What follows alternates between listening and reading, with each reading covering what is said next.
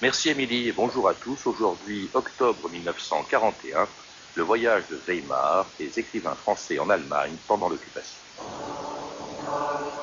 J'ai contracté, me semble-t-il, une liaison avec le génie allemand. Qu'on le veuille ou non, les hommes de quelques réflexions durant ces quelques années auront plus ou moins couché avec l'Allemagne, et le souvenir en restera doux. Robert Brasillac.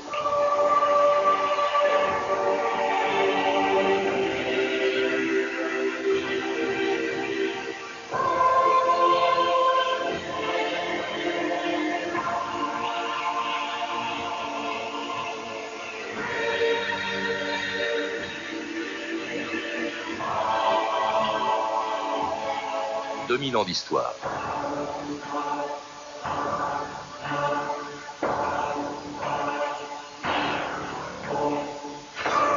Que des intellectuels français partent en Allemagne pour une rencontre avec des écrivains européens, qu'ils y soient reçus à Weimar, dans une ville où ont vécu Goethe, Bach, Liszt, Nietzsche ou Schiller, rien de plus naturel. Les échanges culturels n'ont jamais fait de mal à personne, et l'on aurait pu comprendre et même approuver le voyage de sept écrivains français en Allemagne, s'il n'avait pas eu lieu en octobre 1941. C'était au moment précis où à Nantes, à Bordeaux et à Châteaubriand, les nazis fusillaient 98 otages français et où, tout près de Weimar, des milliers de prisonniers politiques étaient enfermés au camp de concentration de Buchenwald, à 8 kilomètres à peine de l'endroit où les Allemands sablaient le champagne avec sept écrivains français.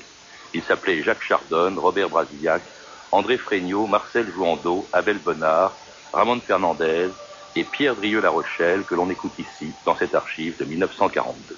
Nous avons revu cette très rare et très charmante ville de Weimar. Nous avons reçu un accueil simple et libéral. Nous avons renoué des conversations avec des Allemands et avec des hommes des quatre coins de l'Europe. Il n'était guère question de politique. Les artistes comme les savants ont le privilège d'ignorer, ou plutôt n'exagérons pas, de feindre d'ignorer l'énormité formidable des événements qui se déploient autour d'eux. C'est ainsi que nous avons pris à Weimar une bonne leçon sur la persistance de la civilisation européenne au milieu des pires menaces.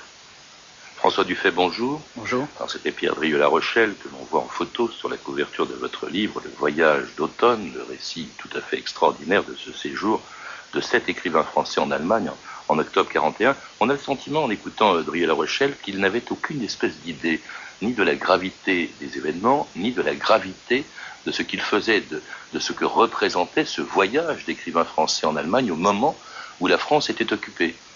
Oui, je pense au contraire que Drieux-La Rochelle en, avait une idée assez précise. Il était une des têtes les plus politiques euh, de, cette délégation française. Et dans cet extrait, je pense que ce n'est pas à négliger qu'il date du deuxième voyage en 1942. Déjà, Il deux voyages. Voilà, déjà Drieux en rabat un petit peu, il a compris que les choses ne, tournaient pas bien, mais évidemment, il trompe euh, les auditeurs. Je ne sais pas si c'est Radio Paris, euh, j'imagine. Il trompe les, auditeurs en, disant que euh, il n'y avait pas on ne parlait pas politique, puisque c'était officiellement des rencontres culturelles, et en réalité, c'est on glorifiait les soldats du front de l'Est et on inventait la nouvelle Europe, euh, le nouvel ordre européen voulu, par Hitler. Oui, parce qu'a priori, ça paraît innocent, comme ça, une réunion d'écrivains européens, ça paraît plutôt euh, sympathique. Euh, elle était organisée quand même, il faut le rappeler, vous le rappelez dans votre livre, par le ministère de la Propagande, par Goebbels, bien sûr. Quel était l'objectif des Allemands en invitant, euh, comme ils l'ont fait d'ailleurs plus tard avec des euh, comédiens, avec euh, des musiciens, avec des sculpteurs ou des peintres, d'éviter les écrivains et, parmi d'ailleurs les plus importants écrivains français de l'époque? Oui, l'objectif en l'occurrence par rapport à la France, c'était de masquer le les réalités de l'occupation par une politique en, apparence euh, libérale d'un point de vue culturel. Donc pour masquer, pour servir de paravent au pillage économique de la France, à son asservissement, il s'agissait de faire croire à une entente, à une réconciliation franco-allemande, et la culture pour ça c'était parfait. Plus largement, euh, il s'agissait de montrer à tous les pays occupés ou satellites ou neutres euh, que les élites se rangeaient derrière le, projet hitlérien. C'est Goebbels que vous citez qui disait la propagande dans le domaine de la culture reste toujours la plus efficace à l'égard des Français, aussi vais-je encore l'intensifier. Oui, on a, on a ce, formidable document qui est le journal de Goebbels. On voit un petit peu, que je cite assez souvent dans, dans le livre, on voit l'envers du décor. il, est, il, est, vraiment il y a un côté attrape-mouche dans tout ça. On attire avec la culture, avec un beau voyage sur les bords du Rhin et qui se termine à, Berlin et à Weimar ensuite. On attire des intellectuels euh, complaisants, mais il faut, il faut quand même leur agiter quelques, quelques hochets pour les, les, décider à franchir le pas. Et, pas n'importe lesquels, hein. on a entendu Drieux, mais ils étaient plutôt bien choisis et importants, non seulement dans le domaine de la littérature, mais de l'édition aussi. Oui, c'est ça. François Dufay. Ce qui est intéressant dans cette délégation, euh, c'est que ce sont souvent des écrivains euh, de qualité, des, qui représentent chacun une, institution littéraire. Donc Jacques Chardon dirige les éditions Stock, Drieux-La Rochelle, c'est la NRF, euh, André Fregnaud, il va pour représenter Bernard Grasset. Euh, Abel Bonnard, c'est l'Académie française. Donc euh, ce panel, ce ne sont pas forcément les, écrivains de tout premier plan des années 30, mais c'est un panel assez représentatif. Et puis des écrivains de qualité, tout simplement. Brasillac aussi. Brasillac, c'est Je suis partout. L'école normale supérieure en arrière-plan. Le, plus engagé, d'ailleurs, sûrement dans la collaboration, on, on, verra. mais par exemple, dans l'antisémitisme, moins que Drieux, ils, sont tous en commun d'être, euh, excusez-moi, moins que Céline, tous en commun, ils, sont antisémites, mais alors Céline, le pire de tous, n'est pas invité, ça c'est curieux. la, question est souvent posée, on attendait Céline, euh, je pense que pour les, la réponse est que pour les Allemands, il était un peu trop ordurier, incontrôlable.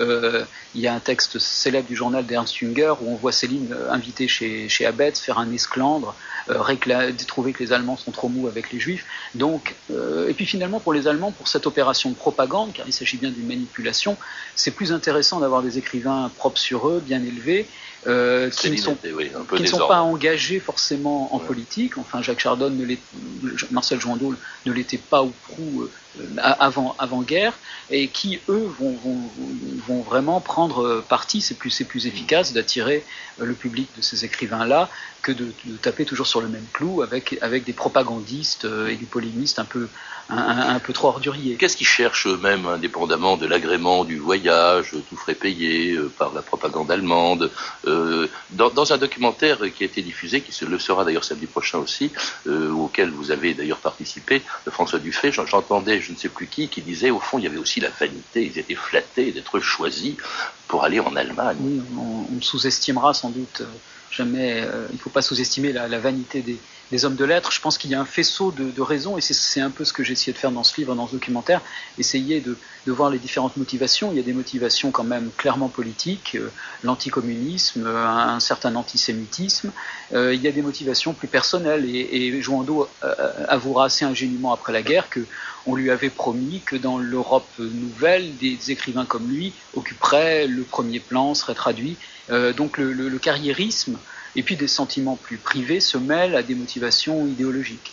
En tout cas, ils ont tous été bien accueillis, comme le rappelait l'un d'entre eux, Ramon Fernandez, à son retour de Weimar sur les antennes de Radio Bar.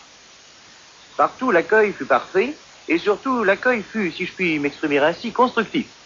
On ne nous demandait pas seulement de visiter comme des, des promeneurs quelconques, n'est-ce pas, un pays, mais de participer par nos remarques, par nos critiques même, au travail d'ensemble qui se faisait là-bas. Ce que m'a dit le docteur Goebbels au cours de l'entretien, c'est que, il me semble, et il lui semblait aussi, que la volonté européenne constructive de l'Allemagne est vraie et certaine. Je ne sais pas ce que l'Allemagne réserve, mais ce n'est pas une mise en scène, ce n'est pas une présentation. C'est une réalité, une volonté réelle.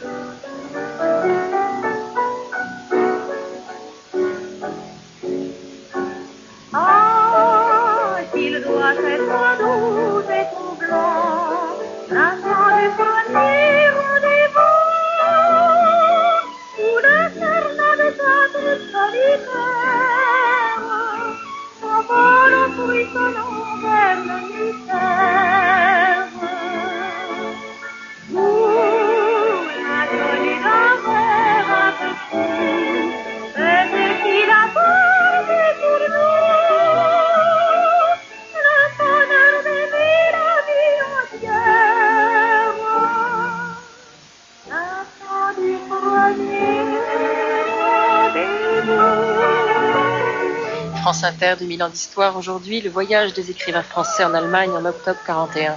Une chanson justement de 1941, premier rendez-vous chanté par Daniel Darieux qui fera elle aussi le voyage en Allemagne avec des, comédiens, comme on l'a dit, il y avait des, musiciens, des sculpteurs, des, des peintres. Il n'y avait pas beaucoup de résistants dans les milieux artistiques ou culturels à l'époque en France, François Dufay.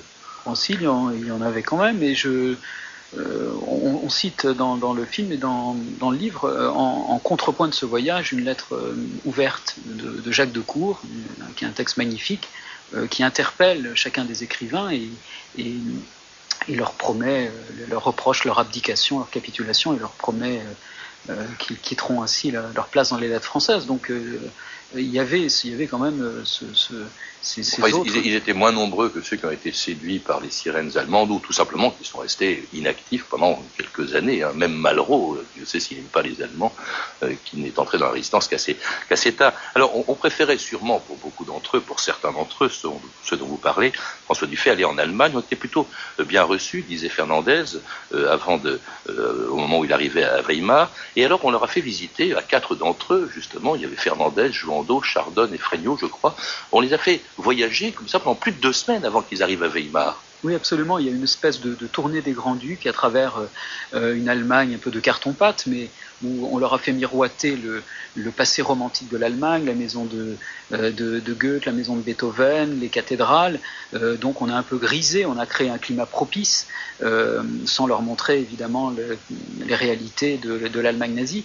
on les a fait un petit peu se prosterner devant les génies de l'Allemagne, ces représentants des lettres françaises. Et puis on les a, on les a c'était la tournée des Grands-Ducs un peu, hein. c'était les grands hôtels, c'était des beaux accompagnateurs euh, germaniques. Euh, oui, vous insistez là-dessus parce qu'effectivement, il y a quelques aventures, quelques-uns d'entre eux étaient homosexuels, il y avait une aventure entre Jouando et l'accompagnateur allemand euh, de l'équipe, le, lieutenant Heller. Absolument, c'est le lieutenant Bellhomme, comme on l'appelait. Mais ça, c'est une, dimension qu'on n'a pas, je ne vois pas au nom de quoi on l'aurait occultée. Mm. Est-ce que c'est tout à fait sciemment ou pas? En tout cas, la manipulation a aussi été d'attirer des hommes de lettres euh, de cette manière-là.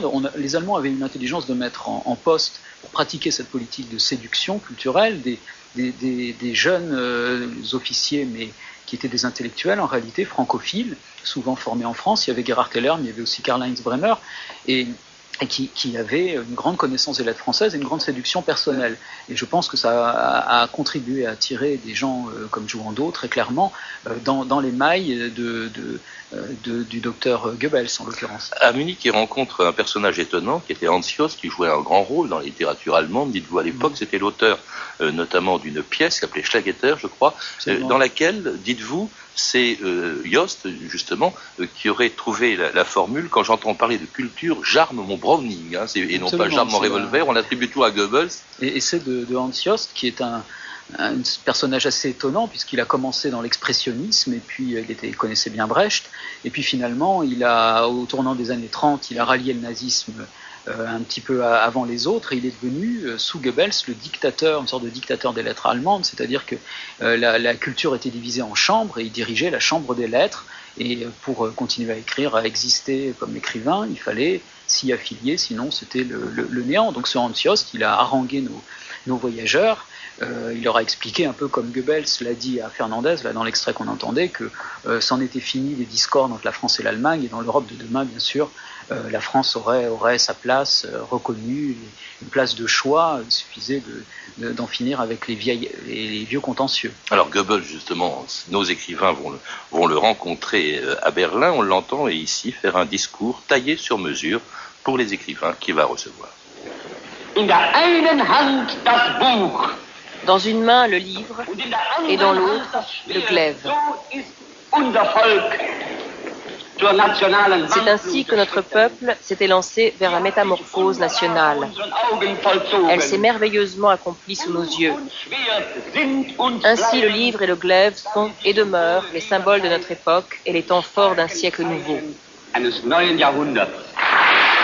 Alors c'était, le grand moment, François Dufay, la rencontre entre Goebbels et ses écrivains qu'il a invités euh, en Allemagne et qui prenaient, on vient de l'entendre, dans le sens du poil. Il parle du glaive, il parle du livre. On oublie que euh, huit ans avant, je crois, il avait brûlé tous les livres euh, des auteurs indésirables en Allemagne. Absolument. Je pense qu'ils étaient d'ailleurs assez flattés d'être comme ça, de pouvoir discuter avec un grand personnage de cette importance. Et puis bon, Goebbels, on l'entend d'ailleurs là même dans la scansion de, son discours, il avait beaucoup de talent, un magnétisme. Alors, ce qui est amusant, c'est que malgré tout, dans les textes, le, il, apparaît comme un personnage. Je crois que Fernandez dit qu'il a un air maritime. On essaie de lui trouver un côté, un côté encore plus romantique et sympathique qu'il n'a vraiment. plus tard, Jouando, quand il réécrira le, texte de rencontre avec Goebbels, quand même dira qu'il avait un peu l'air d'un psychopathe. Mais sur le moment, on voit surtout ses belles mains, euh, la noblesse de ses propos, euh, rassurant sur l'Europe de demain. Bon, il, les a admirablement manipulés, ils sont retrouvés, comme, comme a dit Mauriac, vraiment au garde à vous devant ce personnage quand même euh, qui était l'un des plus euh, démoniaques entre guillemets, entre guillemets du, régime. Et ça c'était euh, au moment précis, je crois, vous le dites, où en France on fusille les premiers otages français à Châteaubriand. Et là encore, il n'y a toujours pas conscience de leur part que d'abord aussi on censure en France comme en Allemagne. Il y a des tas d'écrivains qui sont partis d'Allemagne à cause de Goebbels. on n'est pas conscient au fond de ce qu'on fait. En tout cas, là, la fuite, il visite Vienne aussi, dont tous les intellectuels qui ont fait sa gloire, euh, que tous ces intellectuels ont dû fuir. Bon, ils sont pas, apparemment, ils sont complètement inconscients. Pourtant, Chardon euh, connaît, connaît Stefan Zweig. C'est vraiment, c'est vraiment étonnant cette espèce de, de cécité volontaire. Et ça, c'était donc juste avant qu'ils arrivent enfin au prétexte de leur voyage en Allemagne, à Weimar, donc, pour ouvrir la semaine du livre de guerre allemand. À Weimar, la foire du livre de guerre allemand rassemble les poètes de langue allemande, dont une centaine est au front. La présence d'auteurs célèbres de 14 pays d'Europe confère à cette rencontre un sens particulier. L'Europe se reconstruit. Les poètes d'Europe se retrouvent pour un fructueux échange d'idées ainsi promu, manifeste de l'esprit européen commun. Alors c'était une archive allemande de 1941. On voit bien, François Dufay, tout l'intérêt du voyage de ces écrivains venus à Weimar. Ils font surtout de la figuration, hein, ils parlent un petit peu, mais ils sont surtout là pour cautionner le régime oui, D'ailleurs, dans les extraits, on, leur a dit qu'il s'agit d'un colloque, une sorte de congrès où il faut discuter de la littérature dans l'Europe qui vient, et puis finalement ils se retrouvent embringués euh, parce que les deux, les deux choses sont accolées dans la foire allemande du, du, livre de guerre ou la semaine allemande du livre de guerre. Donc là, on voit la manipulation à l'état pur. C'est intéressant d'ailleurs de constater la différence du texte diffusé en Allemagne dans les actualités allemandes et de celui diffusé en France. Mais je voudrais revenir un instant quand même sur ce que vous disiez, sur le, fait qu'on fusillait les otages. Effectivement, c'est tout le, drame de, ce calendrier. C'est-à-dire que c'est au moment précis où la, répression commence à prendre de l'ampleur en France à, à la suite de l'engagement du, Parti communiste dans la résistance. Euh, donc c'est exactement ce mois, ce mois-ci. Euh, et, alors, il ne faut pas non plus jouer les trop facilement les procureurs, ils ne connaissaient pas Auschwitz qu'on a connu après, et la répression commence au moment où ils y sont, même le jour même où Goebbels les reçoit, c'est ça qui est assez hallucinant, dans son bureau à Berlin, c'est ce jour-là que sont fusillés les, otages de Châteaubriand. Alors évidemment, euh, c'est plus qu'une coïncidence tragique, ils sont consentants, mais euh, ils n'ont pas vu vraiment le rouleau au compresseur de, la répression se mettre en place, et c'est au moment où ils se trouvent en Allemagne, à, à Sabrel-Champagne, que ça commence à se produire et ils sont la plus grosse délégation, puisqu'il y avait 14 pays, on l'a entendu à cette archive qui étaient représentés. Les Français étaient 7 donc écrivains, euh, alors que toutes les autres délégations n'ont pas envoyé plus de 3 ou, ou 2 de leurs représentants, deux pour les Italiens, qui sont pourtant les plus proches alliés de, de, de l'Allemagne. Alors, bon, ils ne voient pas non plus euh, ce qui est à côté d'eux, c'est-à-dire euh, tout simplement le camp de Buchenwald, hein, qui était un des tout premiers camps construits dans, dans l'Allemagne nazie. Et puis alors, ils rentrent en France, et on se doute évidemment qu'ils ne parlent pas de cet aspect des choses, euh, des fusillés du camp de Buchenwald lorsqu'ils rentrent donc et racontent leur voyage dans les journaux de l'époque, euh, la revue de texte Stéphanie Duncan.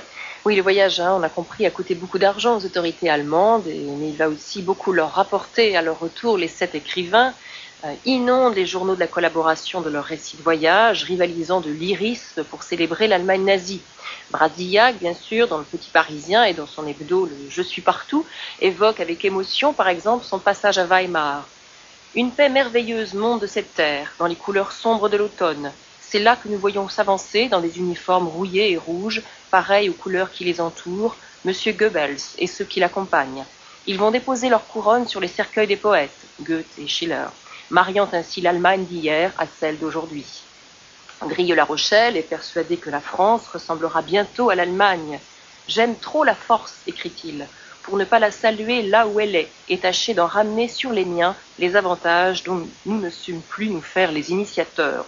Même ceux qui semblaient euh, moins engagés hein, politiquement expriment leur enthousiasme. À notre retour, s'exclame Chardonne, Nous étions unanimes à faire entièrement confiance au peuple allemand et aux bienfaits que notre pays pourrait retirer de son amitié et de son concours.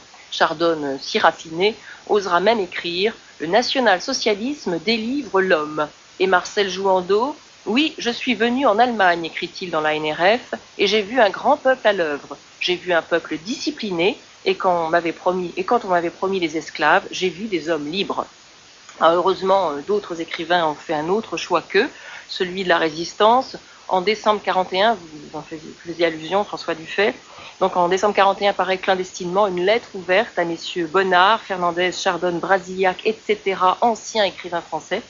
Et cette lettre s'adresse à chacun d'eux individuellement. Monsieur, vous revenez d'Allemagne. Tandis qu'à Paris, la Gestapo emprisonnait cinq membres de l'Institut de France, vous alliez prendre à Weimar et à Berlin les consignes de Monsieur Goebbels. Serait-ce là votre conception du patriotisme? Vous saviez en partant exactement ce que vous faisiez. Vous avez choisi de n'être plus écrivain, de n'être plus français mais la littérature continue.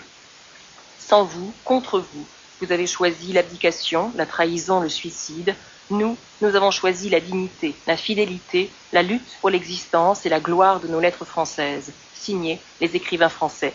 Alors les auteurs de ce texte, hein, Jacques Salomon, Georges Politzer et Jacques Decour, tous des résistants communistes, seront arrêtés deux mois plus tard et fusillés au Mont Valérien. C'est beau ce, texte-là qui est cité effectivement dans votre livre. Juste un extrait, François Dufay, un, un, extrait de ce texte. Il n'y a pas grand monde en revanche pour leur reprocher leur trahison. Est-ce qu'à l'époque même on pouvait parler de trahison Après tout, ils sont dans la ligne de Vichy, ils collaborent. Ben oui, le, maréchal, il y, a eu, il y, a eu, Montoire et il y a eu euh, euh, le, la collaboration, donc ils peuvent estimer qu'ils sont, que ce sont eux qui sont dans, dans, la, dans la, légalité. Euh, ils vont simplement un cran plus loin, puisque ils partent pour certaines positions vichistes ou actions françaises, et puis là, ils prennent parti clairement dans leurs articles pour le nouvel ordre européen allemand. Et le, plus étonnant, c'est de voir quelqu'un comme Jacques Chardonne qui n'était pas engagé avant-guerre. Moi, c'est celui qui m'a le, plus intéressé, interrogé, d'autant que c'est un écrivain que, que j'aime beaucoup. Euh, l'auteur des Destinées sentimentales, qui en vient à écrire les énormités que vous citiez sur euh, le national-socialisme des livres l'homme, mmh. et même un, éloge des SS, ces, ces anges de, de, pureté qui viennent sauver ce qui peut l'être dans un livre qu'heureusement il n'a pas publié, qui, s'appelle Le ciel de Niflheim. Alors évidemment, François Dufay, ils vont être la cible de l'épuration au moment où elle se produit. Deux d'entre eux ne la verront pas d'ailleurs, puisque euh, Fernandez est mort peu de temps avant la libération de Paris. Drieux va se suicider. Pour, il n'a pas envie de, fuir alors qu'il en avait l'occasion. Il n'a pas envie non plus d'avoir à se justifier. En revanche, d'autres, jusqu'à la fin de leur vie, vont se... Il y a, il y a Brasiac qui lui va être fusillé. D'ailleurs, on a été finalement c'était celui avec lequel on a été le plus sévère au moment de, l'épuration, mais d'autres, alors euh, ensuite, jusqu'à la fin de leur jour, ont essayé de, justifier leur voyage en Allemagne. On écoute Marcel Jouandeau le 31 mai 1969, dix ans avant sa mort. Ce voyage était pour moi quelque chose de tout à fait imprévu. Euh, j'avais rencontré le capitaine, je ne sais pas s'il était lieutenant seulement, le lieutenant Heller. Je lui ai demandé un Ausweis pour euh, la Creuse parce que j'avais des affaires à régler dans mon pays. Et il me convoque pour aller en Allemagne, ce qui était pour moi quelque chose d'invraisemblable. Alors j'ai tous les arguments possibles, je les ai donnés pour n'y pas aller. Et j'ai enfin dû me résigner, partir, même sur le conseil du supérieur de l'école dans laquelle j'étais professeur. allez-y vous nous ramènerez euh, quelques prisonniers qui étaient là-bas, comme si on pouvait ramener quelque chose d'Allemagne dans ce temps-là. Les d'eau, 28 ans après son voyage à Weimar, c'est pathétique, hein, cette façon de, de, justifier avec des arguments insensés euh, son voyage. Tout est dans le mot convoqué, alors qu'il bon, n'a pas été convoqué, il a été attiré sans doute, mais en, aucune façon convoqué. Et donc, euh, moi, il a passé l'après-guerre à réécrire, réécrire son voyage, mais quand on se reporte à ce qu'il a écrit sur le moment, non seulement l'article publié dans la NRF, mais le, vrai texte de son journal, son journal de bord, il le dit clairement que c'est à la suite de ces prises de, de, position antisémite, il est quand même l'auteur d'un texte qui s'appelle Le Péril juif, euh, qu'il a fait ce voyage en Allemagne, il le dit noir sur blanc. Bon, il a, il a passé, euh, euh, alors les écrivains ont peut-être tous les droits, et, comme disait son ami Paulan, ils font pour nous mille expériences dangereuses, mais euh, il a quand même passé avec un certain jésuitisme l'après-guerre à, réécrire, à, avouer sans avouer, à réécrire, à réorchestrer, à réarranger euh, cette compromission euh, quand même qui fait tâche dans sa biographie. Les écrivains ont tous les droits, dites-vous. Est-ce que vous pensez qu'on peut écrire n'importe quoi et surtout en même temps faire n'importe quoi? Ce voyage à Weimar, comme ça, en pleine guerre, pendant l'occupation, dans un pays qui est en train d'occuper euh, le vôtre? Moi, moi, je pense souvent à un texte de. Quand Chardon est mort en 68, Mauriac, dans son bloc-notes, lui a rendu hommage parce que c'est un écrivain qu'il connaissait et qu'il appréciait beaucoup littérairement. il dit en gros on oubliera le, collaborateur et on, on, se souviendra que des destinées sentimentales. Mais oui, sans doute. En même temps, moi, c'est parce que je prends au sérieux ce qu'il a écrit ailleurs que je prends aussi ça au sérieux.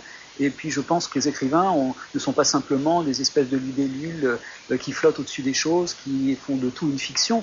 Euh, et Mauriac, justement, est l'exemple d'un écrivain euh, lucide et engagé qui a su aussi bien écrire des, fictions romanesques que, se montrer sûr et, lucide et courageux dans, ses choix de citoyen et d'écrivain engagé. Donc, cette excuse est en partie vraie, elle est peut-être aussi un peu trop facile. Merci François Dufay de nous avoir donc rappelé ce, voyage euh, étonnant et même un peu détestable, il faut bien le dire, de ces écrivains français euh, pendant l'occupation, que l'on retrouve avec beaucoup plus de détails dans un livre vraiment passionnant. Je regrette qu'on en parle si tard avec vous parce qu'il est sorti il y a quelques mois, Voyage d'automne, édité chez Plomb donc en 2000 et qui relate donc ce voyage des écrivains à Weimar. À lire également La guerre des écrivains, 1940-1953, de Gisèle Chapiro, édité chez Fayard. Vous avez pu entendre des extraits du documentaire Voyage d'automne, qui a été tiré de votre livre, François Dufay, et que vous avez réalisé avec Claude Vajda, un documentaire qui sera rediffusé une dernière fois sur France 5, samedi prochain, 15 février à 7h20. Je répète donc ce documentaire Voyage d'automne, France 5, 15 février à 7h20 du matin. Il me reste quelques secondes pour vous recommander aussi une autre manifestation où il sera beaucoup question d'histoire. Demain, jeudi 13 février, dans le cadre des grands débats de Radio France, vous pourrez assister au mémorial de Caen à partir de 19h à une rencontre qui aura pour thème Suis-je témoin ou acteur de l'histoire? Les débats seront animés par Dominique Bromberger et qui sera entouré notamment d'Emmanuel Leroy-Ladurie et de Gilles Perrault. De, demain, eh bien, euh, c'était 2000 ans d'histoire, pardon. Euh, à la technique Pascal Baldassari et Philippe Duclos, documentation et archivina Virginie Bloch-Léné Claire Tesser et Sandra Escamez, revue de texte Stéphanie Duncan, une réalisation de Anne Kobilac. Une émission de Patrice Gélinet. Demain, nous avons un peu bousculé notre programme pour vous proposer un sujet d'actualité, la France et l'OTAN. Et puis c'est vendredi que Françoise Chandernagor viendra nous parler du sujet de son dernier roman, Louis XVII, l'orphelin du Temple. Mais tout de suite à 14h30, Chris Première de France Inter. Bonjour Chris. Bonjour. Demain, je vous écouterai, je suis sûre que ce sera passionnant. À demain. À demain.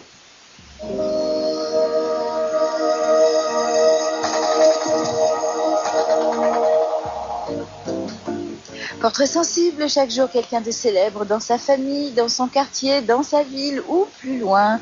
Il arrive d'ailleurs aux animatrices euh, de ne pas avoir fini d'avaler leurs bonbons quand leur invité arrive.